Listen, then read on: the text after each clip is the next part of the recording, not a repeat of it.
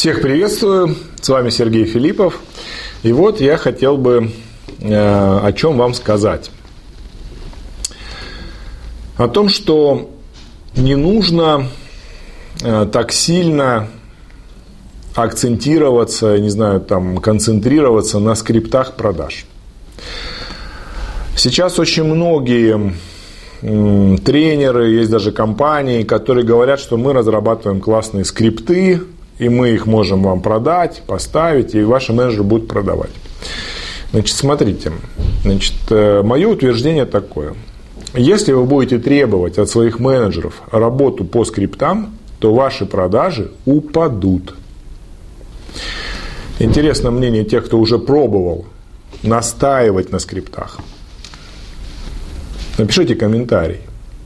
Я утверждаю, что ваши продажи упали. Объясняю почему. Есть такая наука, называется теория сложностей. Она говорит, что есть системы сложные, а есть системы простые. Что такое простая система? Простая система – это там, где нет необходимости включать голову.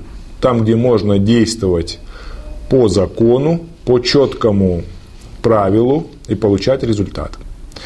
В данном случае, например, к простой системе относится колл-центр. Колл-центр не продает. Он делает предварительный прозвон, выясняя заинтересованность клиента. Как таковой продажи он не осуществляет. Выяснив заинтересованность, колл-центр передает этот лид, запрос на менеджера. Сам менеджер по продажам относится к сложной системе. Сложная система не управляется жесткими требованиями. Сложная система управляется конкуренцией и тягой. Тяга – это общее стремление единиц системы опередить друг друга. Плюс конкуренция. Вот привожу пример. Медик и его работа по обслуживанию клиента, его состояние здоровья относится к сложной системе. В 2014 году смертность от неправильно выписанного рецепта э, в США, я привожу по статистике США, потому что этот пример я взял оттуда, из теории сложностей, было порядка 100 тысяч смертей от неправильно выписанного рецепта ужесточили требования, ввели законы, ужесточили требования. В результате в 2015 году стало 200 тысяч смертей. Как так? Вроде бы ужесточили, требования повысили, а количество смертей увеличилось. Потому что медик, врач, работая с пациентом, представляет собой сложную систему, где требуется индивидуальный подход и требуется работа головой, а не жесткое требование по схеме, жесткое требование по закону. Вот и все. А вот если, например, взятие анализов, например, из вены, крови, это в данном случае простая система. Она легко масштабируема, там легко сделать правила, нормативы, требования, и система достаточно легко управляется жесткими требованиями. Поэтому я считаю, что для того, чтобы менеджер по продажам был эффективен, необходимо три составляющих. Первая составляющая – менеджер должен быть личностью сам по себе. Он не должен быть тряпкой, он не должен быть слюнтяем. Он должен быть личностью, многогранной. Второе. У менеджера должен быть правильный внутренний настрой, правильное внутреннее состояние.